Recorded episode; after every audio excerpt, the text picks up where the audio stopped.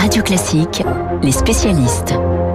Nous sommes avec Dimitri, que vous connaissez, qu'il est inutile de vous présenter puisqu'il s'occupe de la matinale économique. Euh, Bonjour mon cher Dimitri, pour bonjour. Nous rejoignent simplement maintenant à 7h41, même si nous nous sommes déjà dit bonjour à 7h30. Et nous allons rejoindre Emmanuel Faux, car Emmanuel, vous êtes presque à Wuhan, en Chine. Quatre semaines d'enquête dans le berceau du coronavirus. Les experts de l'OMS ont terminé leur mission et ils en sont réduits aux hypothèses. On peut quand même tirer quelques leçons politiques de ce voyage ou pas du tout?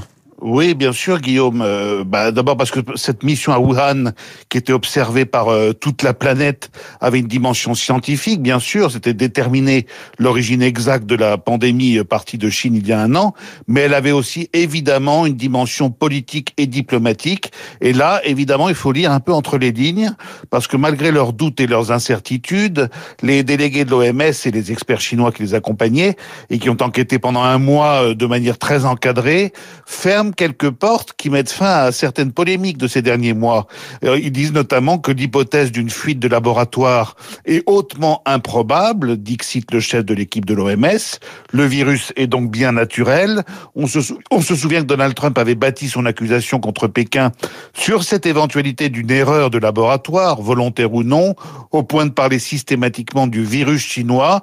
Eh bien, de ce point de vue, les conclusions des experts rendent service aux autorités de Pékin et reçoivent en l'occurrence l'approbation de Washington et de la nouvelle administration. Les temps changent.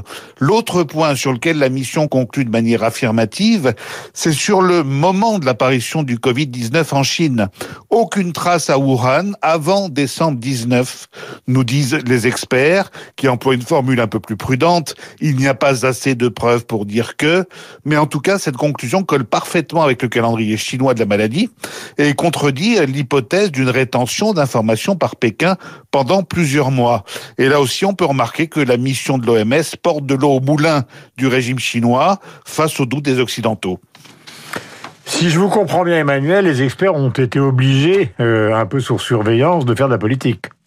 Eh bien oui, sans vouloir faire euh, à l'OMS un procès en partialité, faut quand même se rendre à l'évidence sur la question scientifique la plus importante, c'est-à-dire le point d'origine du Covid-19. Les experts n'ont toujours pas de réponse et ils évoquent une histoire euh, un peu brinque-ballante d'animal intermédiaire qui aurait pu véhiculer le virus. On verra ce que disent les hommes de science. En revanche, les deux seuls points sur lesquels ils sont catégoriques, pas de fuite de laboratoire et pas de dissimulation de l'épidémie avant décembre 2019, dédouanent les autorités de Pékin et la communication orchestrée par le président Xi Jinping de toute opacité ou décalage avec la réalité. Le problème, c'est que la délégation de l'OMS est arrivée en Chine, lestée d'un fort soupçon de connivence et de complaisance vis-à-vis de ses hôtes. On se souvient des compliments adressés à Pékin au début de la pandémie. Or, avec les conclusions qu'ils ont présentées hier devant la presse, les experts de Genève ne font rien pour dissiper ces soupçons, ni pour redorer le blason d'organisation.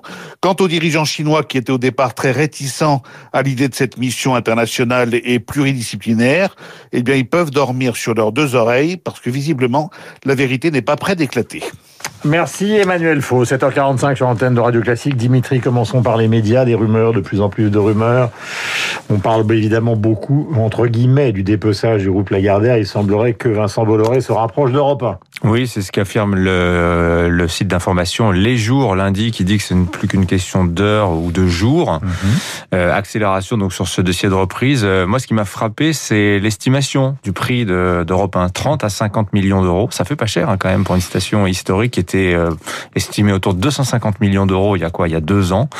Euh, Semble-t-il, Lagardère euh, négocierait aussi la cession d'une partie des activités d'Achète. L'éditeur achète toutes les activités internationales qui seraient rattachées à Editis la maison d'édition euh, du groupe euh, mhm. Vivendi. Donc effectivement, sur le dossier euh, du groupe Lagardère, on voit de dépeçage, démantèlement. Effectivement, les informations semblent se préciser. Il n'y a pas de confirmation à l'heure où l'on parle quand même hein, voilà. de Vivendi. Et alors où l'on parle, l'idée 7h45. Alors évidemment, c'est un peu court comme éditorial ce matin. Donc on va ajouter un autre sujet. Oui. Car il faut quand même que vous méritiez votre mirobolant salaire. C'est la situation en Italie avec un personnage qu'on connaît beaucoup parce que vous connaissez bien puisque Mario Draghi a joué dans le domaine de l'économie international un rôle central. Et maintenant, il pourrait revenir chez lui pour euh, jouer un rôle national, Oui. c'est-à-dire sortir euh, l'Italie de la crise politique, encore une, dans laquelle elle est plongée. Oui, mais il y a quelque chose d'absolument magique hein, qui se déroule en Italie où vous savez, dès qu'il s'agit de bâtir une coalition, ça prend des mois, c'est très compliqué, les porte-claques, etc. Mario Draghi, sollicité la semaine dernière par Sergio Mattarella, le président italien, pour euh, tenter de constituer un gouvernement, moins d'une semaine plus tard, eh bien ça y est, c'est quasiment fait. Euh, il a derrière lui pratiquement toutes les forces politiques italiennes, y compris les antisystèmes du mouvement 5 étoiles. Bon, ce- ceci dit, eux, les 5 étoiles nous ont montré que pour des antisystèmes, a priori, la seule ambition, c'est de rester à tout prix au gouvernement. Mais plus surprenant, le ralliement de Matteo Salvini, le patron de, de la Ligue, euh, qui, euh, dont le précédent gouvernement Ah, quand on y goûte, on aime ça. hein. alors oui, alors ce qui est intéressant, c'est les raisons pour lesquelles Salvini euh, vient dire tout le bien qu'il pense aujourd'hui de Mario Draghi, euh, dont il disait il y a quelques années que c'était un traître à la patrie du temps où il était président de la BCE. Donc quand même sacrée euh, évolution, si je puis dire, de la part de Matteo Salvini. Tout simplement, en fait, Matteo Salvini suit la volonté de sa base. Vous savez, la base électorale de la Ligue, de l'ancienne Ligue du Nord, ce sont les petits chefs d'entreprise. Euh, le tissu économique italien, il est composé à 95% de PME. Ce sont des, c'est donc une force politique majeure. C'est celle de la Ligue qui dit aujourd'hui vouloir Mario Draghi à tout prix pour relancer l'économie italienne. Mario Draghi, c'est le meilleur. C'est tout ce qu'on entend en Italie aujourd'hui. Euh, c'est lui qui a les clés du plan de relance euh, européen à 200 milliards pour euh, relancer l'économie italienne.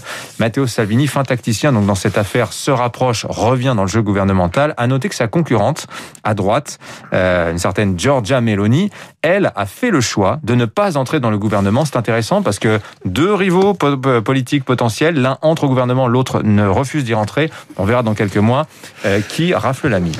Dimitri Pavlenko, 7h48, voici le journal imprévisible qui est consacré à la longévité.